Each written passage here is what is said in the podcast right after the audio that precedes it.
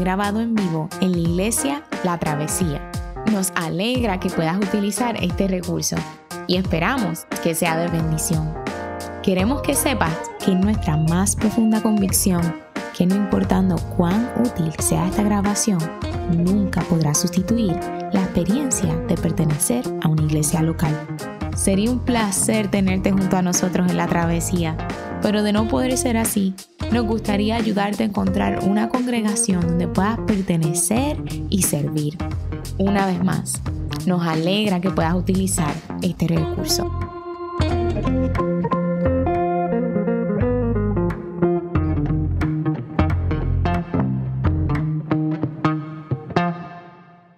La palabra del Señor dice en 2 de Samuel 6, 5, 15. Mientras David y todo el pueblo de Israel danzaban ante el Señor con gran entusiasmo y cantaban al son de arpas, liras, panderetas, cistros y címbalos. Al llegar a la parcela de Nacón, los bueyes tropezaron, pero Usa, extendiendo las manos, sostuvo el arca de Dios. Entonces la ira del Señor se encendió contra Usa por su atrevimiento y lo hirió de muerte ahí mismo, de modo que Usa cayó fulminado junto al arca. David se enojó porque el Señor había matado a Usa, así que llamó a aquel lugar Pérez Usa, nombre que conserva hasta el día de hoy. Aquel día David se sintió temeroso del Señor y exclamó, es mejor que no me lleve el arca del Señor. Y como ya no quería llevarse el arca del Señor a la ciudad de David, ordenó que la trasladaran a la casa de Obed Edom, oriundo de Gat. Fue así como el arca del Señor permaneció tres meses en la casa de Obed Edom de Gat, y el Señor lo bendijo a él y a toda su familia. En cuanto le contaron al rey David que por causa del arca el Señor había bendecido a la familia de Obed Edom y toda su hacienda, David fue a la casa de Obed Edom y en medio de la gran algarabía trasladó el arca de Dios a la ciudad de David. Apenas habían avanzado seis pasos los que llevaban el arca cuando David sacrificó un toro y un ternero engordado Vestido tan solo con un efod de lino, se puso a bailar ante el Señor con gran entusiasmo. Así que entre vítores y al son de cuernos de carnero, David y todo el pueblo de Israel llevaban el arca del Señor. Esta es la palabra del Señor. Wow, mucha gente. no, estoy, acostumbrado en estos meses. Ah, eh, qué bendición y qué privilegio compartir la palabra del Señor con ustedes esta mañana. Para los que no me conocen, mi nombre es José Elías Carlos y soy director de cuidado congregacional aquí en la Iglesia de la Travesía. Hace cinco semanas comenzamos una serie de sermones sobre la vida del rey David. Y hoy eh, ya hemos avanzado bastante eh, y hoy vamos a considerar un pasaje en 2 de Samuel, capítulo 6. ¿Te ha pasado alguna vez que te has, has estado en una situación en la que te has sentido frustrado con Dios? Para ser aún más específico, ¿te has sentido alguna vez desilusionado con Dios? ¿Te alguna vez te has sentido enojado con Dios? Porque tú esperabas que Dios actuara de X oye manera y Dios hizo otra cosa. ¿Cuándo fue la última vez que sentiste que Dios estaba siendo injusto? Ese momento en que ponemos a Dios en el banquillo del acusado de nuestro propio tribunal. Si alguna vez te has sentido en esa posición, me gustaría invitarte a que leas conmigo los primeros versos que anteceden este pasaje que Vanessa leyó en 2 de Samuel capítulo 6. Eh, pueden abrir sus Biblias, vamos a estar leyendo en 2 de Samuel los versos 1 en adelante. Y lo interesante de este relato bíblico es que este es uno de los relatos que según uno va leyendo, cree saber a dónde se dirige la historia. Pero de momento pasa algo chocante que hace sentir a uno consternado. Y yo quiero proponerte que precisamente esta parece ser la intención del autor. El autor quiere que leamos y sintamos consternación al leer este pasaje. Ese, mm, ¿qué fue esto? Es parte de la intención, pero no necesariamente por las razones que creemos. Y por eso es importante entender el contexto que precede a este relato. En los versos 1 al 4 de 2 de Samuel 6 dice, una vez más David reunió los 30 batallones de soldados escogidos de Israel y con todo su ejército partió hacia Balá de Judá para trasladar de allí el arca de Dios sobre la que se invoca su nombre, el nombre del Señor Todopoderoso que reina entre los querubines. Colocaron el arca de Dios en una carreta nueva y se la llevaron de la casa de Abinadab, que estaba situada en una colina. Usa y Agío, hijos de Abinadab, guiaban la carreta nueva que llevaba el arca de Dios. Agío iba delante del arca. Y lo que pasa aquí es que 50 años antes de, esta escena, esta escena está en 2 de Samuel capítulo 6, 50 años, si nos trasladamos a Primera de Samuel capítulo 5, esto es antes de que David sea ungido como rey, antes de que inclusive Saúl peque, antes inclusive de que Saúl sea llamado como rey, 50 años antes. Los hijos de Elí, ¿recuerdan Elí? Los hijos de Elí, Ofni y Finés, que la Biblia, dice la Biblia que eran hombres malvados, decidieron llevar el arca a una batalla que tenían los israelitas contra los, los filisteos. Porque pensaban que llevando el arca a la batalla iban a ganar la batalla. Ahora, ¿qué es el arca del pacto? El arca del pacto era el símbolo físico más significativo de la relación que existía entre Dios y el pueblo de Israel. El arca fue construido en los días de Moisés. En el arca estaban los diez mandamientos escritos con la mano de Dios. En el arca estaba el propiciatorio, eh, que era rociado con sangre el día de la expiación, que era un símbolo de la presencia de Dios de su santidad, de su gracia. Era un símbolo que apuntaba a la persona y la obra del Cordero que algún día vendría. No había un objeto religioso más importante en la historia de Israel que este arca. Y estos hijos de Elí tratan este arca como si fuera una pata de conejo que les da buena suerte para la batalla. Esto era algo horrible, era una profanación lo que ellos estaban haciendo. Así que pasa que cuando ellos van a la batalla creyendo que el arca les va a dar buena suerte, el arca, ellos pierden la batalla y el arca se la llevan los filisteos. Pero lo curioso de la historia es que los filisteos se llevan este arca a un lugar llamado Asdod y lo pusieron frente a una estatua que ellos adoraban de un dios que se llamaba Dagón. ¿Qué pasa? Que el otro día, cuando se levantan, cuando alguien ve el lugar, ven que la estatua de Dagón está en el piso, como si estuviera casi adorando a ese dios del arca. Y comienza a haber úlcera, comienza a haber una plaga en la ciudad. Así que ellos dicen, bueno, pues este Dios de los israelitas probablemente no le gusta esta ciudad. Vamos a mover este arca a otra ciudad más úlceras comienzan en esa ciudad. Así que esta gente se asusta un montón, cogen el arca, lo ponen en una carreta, le ponen unas vacas frente, nadie va guiando la carreta, manda el arca por ahí a donde los israelitas. No queremos nada que ver con ese arca. Esta gente está bregando con un Dios poderoso.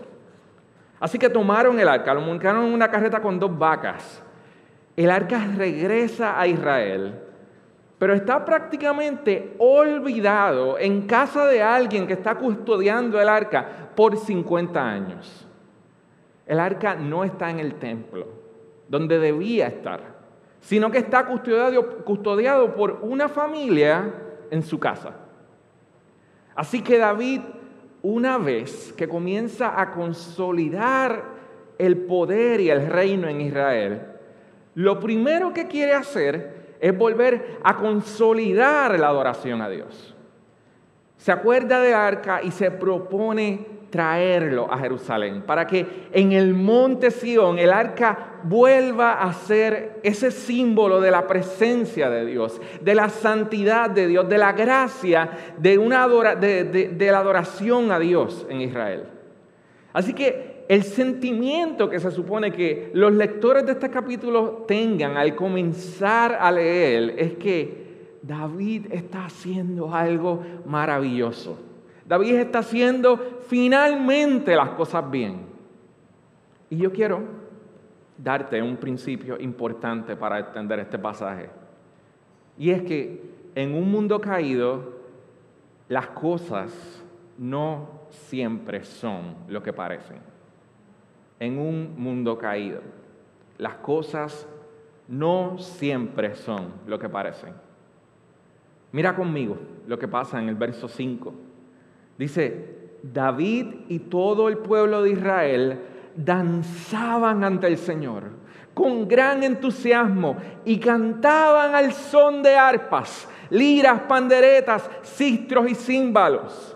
Probablemente estaban leyendo el Salmo 150 que leímos en el llamado de la adoración. Canten a Dios con címbalos resonantes. Hay un marching band de Israel que, que, que está encendido. La gente está feliz. Hay una fiesta. Están adorando al Señor. El arca por fin regresa a Jerusalén. Uno, uno piensa que esta celebración va a ir creciendo.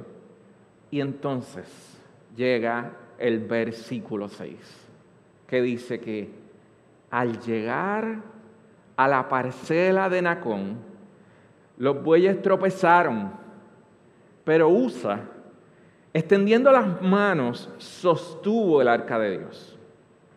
Entonces la ira del Señor se encendió contra Usa por su atrevimiento. La palabra en hebreo es algo así como por su irreverencia, por su falta. Y lo hirió de muerte ahí mismo. De modo que Usa cayó fulminado junto al arca. Y uno dice, ¿qué pasó aquí? Y yo voy a decir esto porque yo creo que es bueno que seamos honestos y que expresemos esto. Uno lee un relato como este y uno está tentado a decir, ¿es este realmente el Dios que yo me alegro de servir? Los bueyes se tropezaron el carruaje se tambaleó y este hombre hizo lo que probablemente cualquiera de nosotros hubiera hecho si hubiera estado allí. Él extendió las manos para ayudar, para sostener el arca. Y al instante muere. Cae fulminado al lado del arca. Y David responde como cualquiera de nosotros hubiera respondido. Dice en el verso 8 que David se enojó porque el Señor había matado a Usa. Así que llamó a aquel lugar Pérez Usa, que en hebreo significa algo así como el quebranto de Usa, el golpe de Usa. Y dice en el verso 9 que aquel día David se sintió temeroso del Señor y exclamó, ¿cómo podrá venir a mí el arca del Señor. Así que David ya no quiere llevarse el arca del Señor a Jerusalén y el arca termina nuevamente en casa de alguien. Así que David está enojado. David está enojado con Dios. David está desilusionado con Dios. David pone a Dios en el banquillo del acusado y dice, pues no voy a seguir bregando con esto. Si así van a ser las cosas, que se quede allí el arca. Olvídate de eso. Así que el arca ahora está en casa de un hombre llamado Obed Edom. Pero tenemos que dar un paso atrás otra vez en la historia y preguntarnos, ¿qué pasó aquí? Permítanme permitir el principio que dije ahorita otra vez.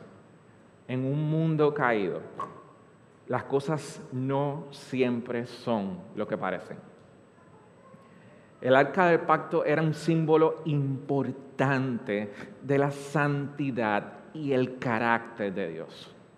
Y porque era un símbolo tan importante de la santidad y el carácter de Dios, Dios estaba siendo bien específico sobre la manera en que el arca debía ser trasladado, sobre la manera en que su santidad, su carácter debían ser tratados por el pueblo de Israel.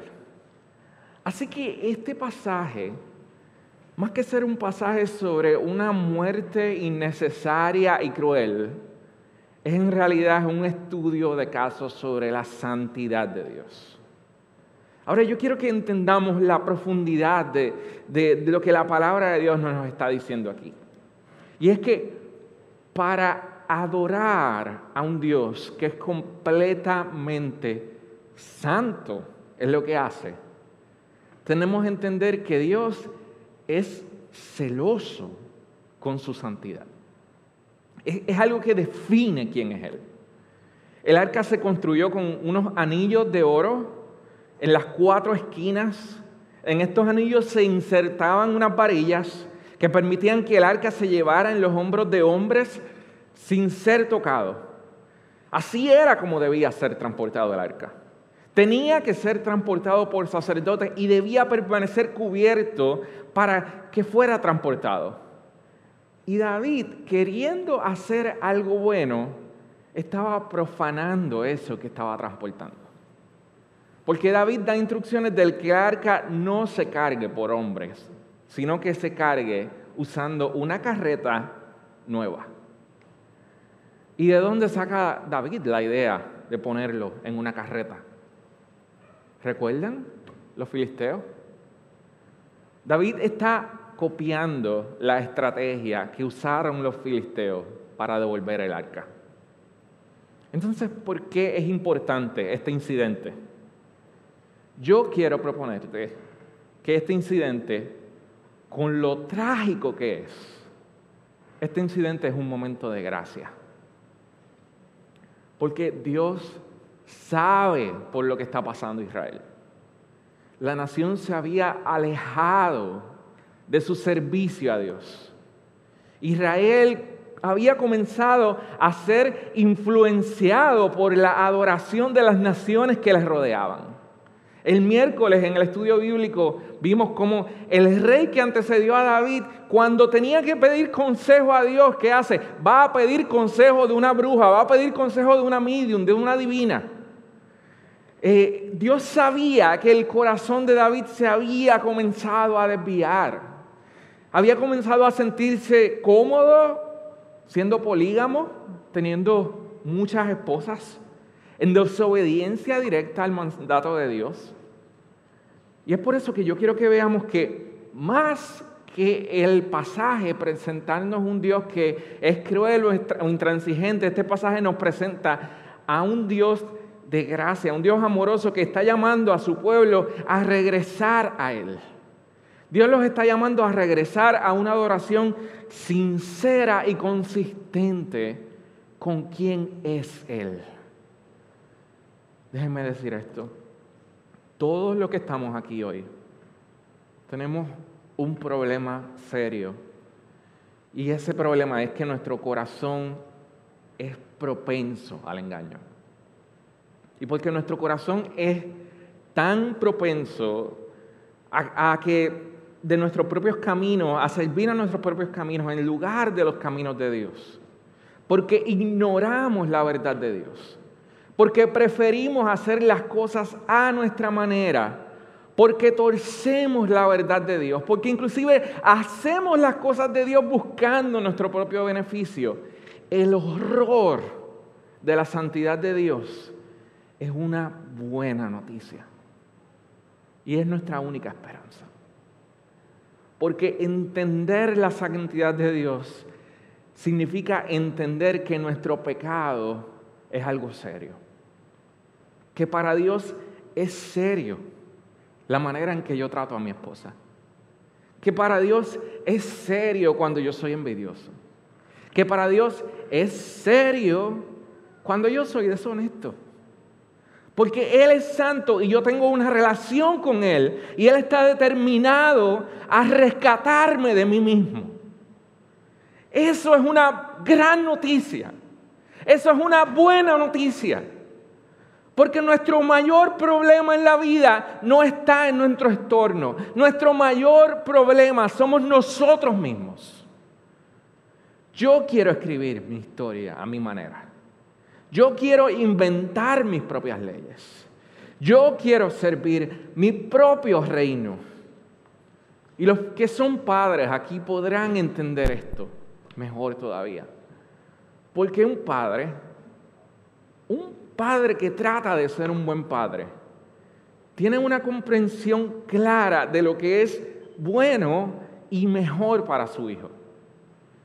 Cuando le pide a su hijo que haga algo, si realmente ama a, a ese niño, no va a ser ambivalente con lo que le pide a su hijo que haga. No se va a cansar de pedirle que haga eso. El papá no va a decir, pues, tú no quieres recoger, pues, tú no quieres bañarte, pues, haz lo que sea que te haga feliz. Eso podría hacerlo a él ser un papá más popular, más nice.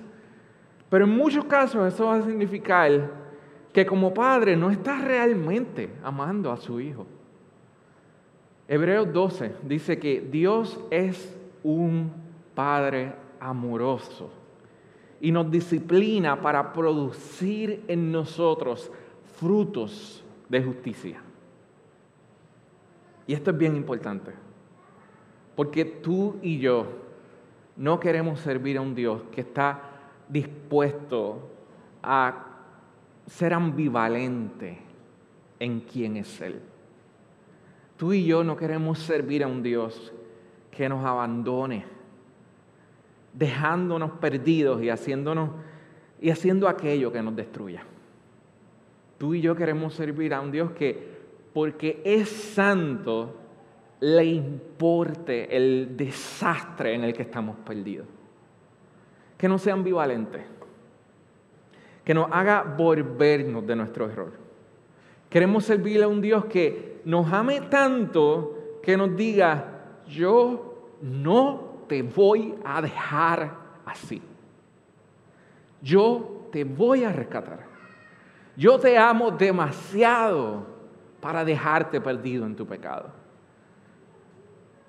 Así que el celo de Dios por sí, por su ley, en sí mismo es una gracia porque lo necesitamos.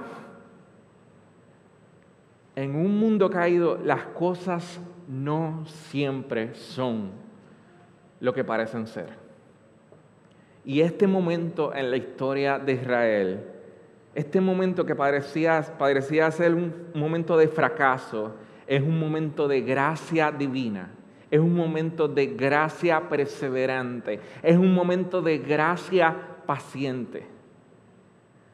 Dios está escandalizando a su pueblo con la necesidad de entender la profundidad de su pecado. Dios quiere que ellos entiendan la profundidad de su rebelión.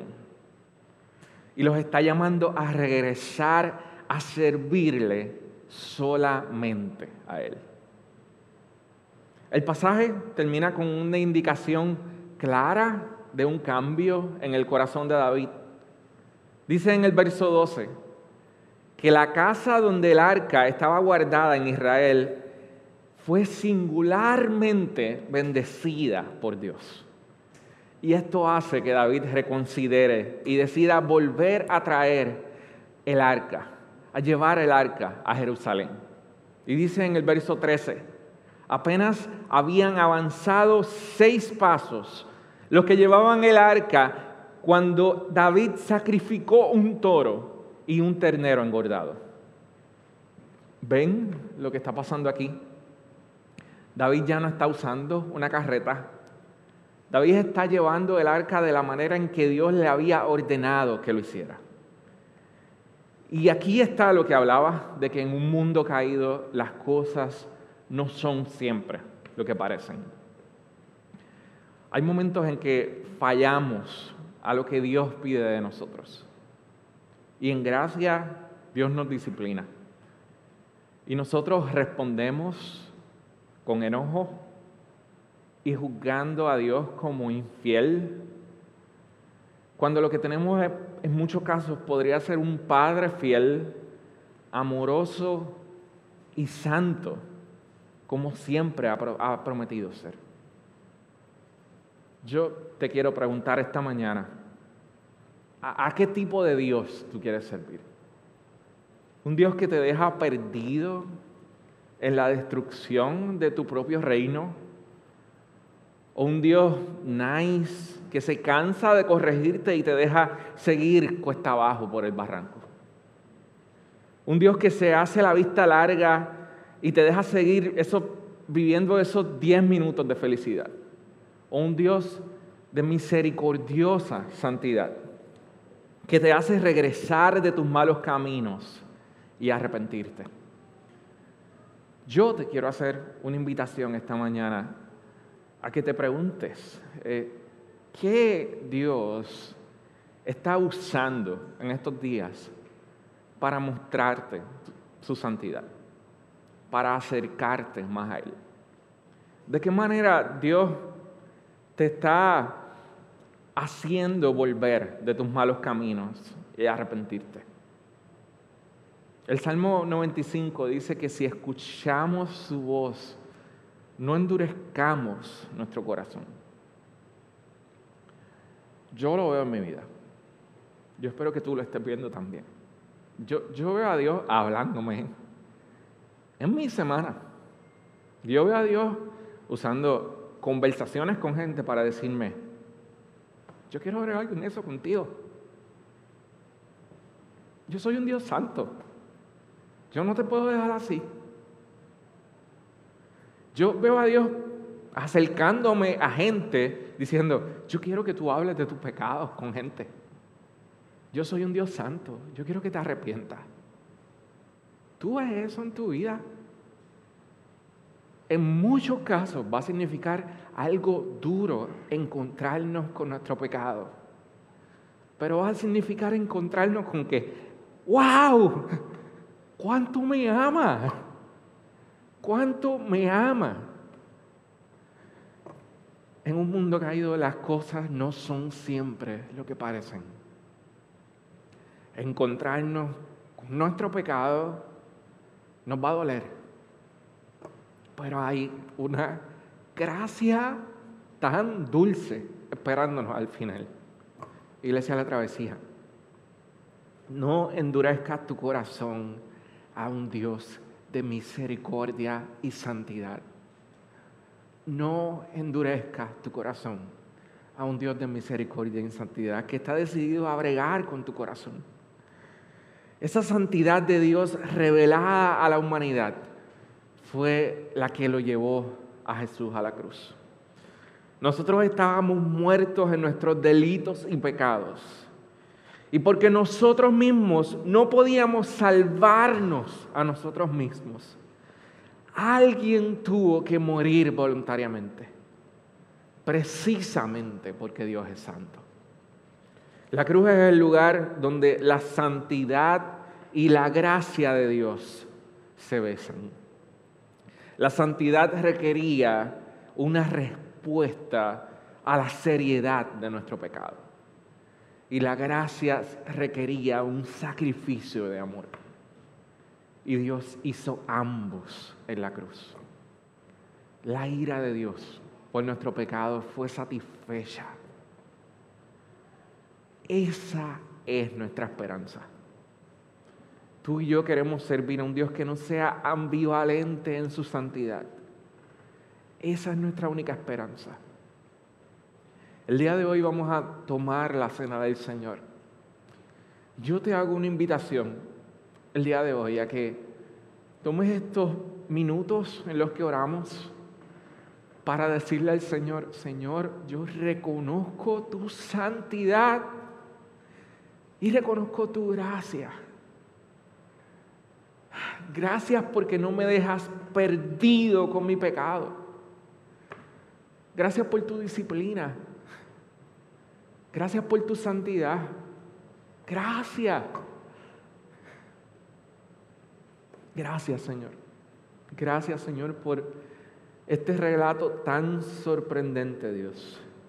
Gracias por la forma en que expone la necesidad de nuestros corazones, Dios. Pero más importante, Dios, gracias por cómo nos señala a Jesucristo, Dios. Gracias por cómo nos señala su sacrificio, Dios. Y cómo en su sacrificio en la cruz la santidad y la gracia de Dios se encuentran, Dios. Nos preparamos hoy, Señor, para tomar la cena, reconociendo tu santidad, Dios. Arrepentidos, Señor, por nuestro pecado, Dios. Y asombrados por tu gracia, Dios. En el nombre de Jesús, oramos. Amén.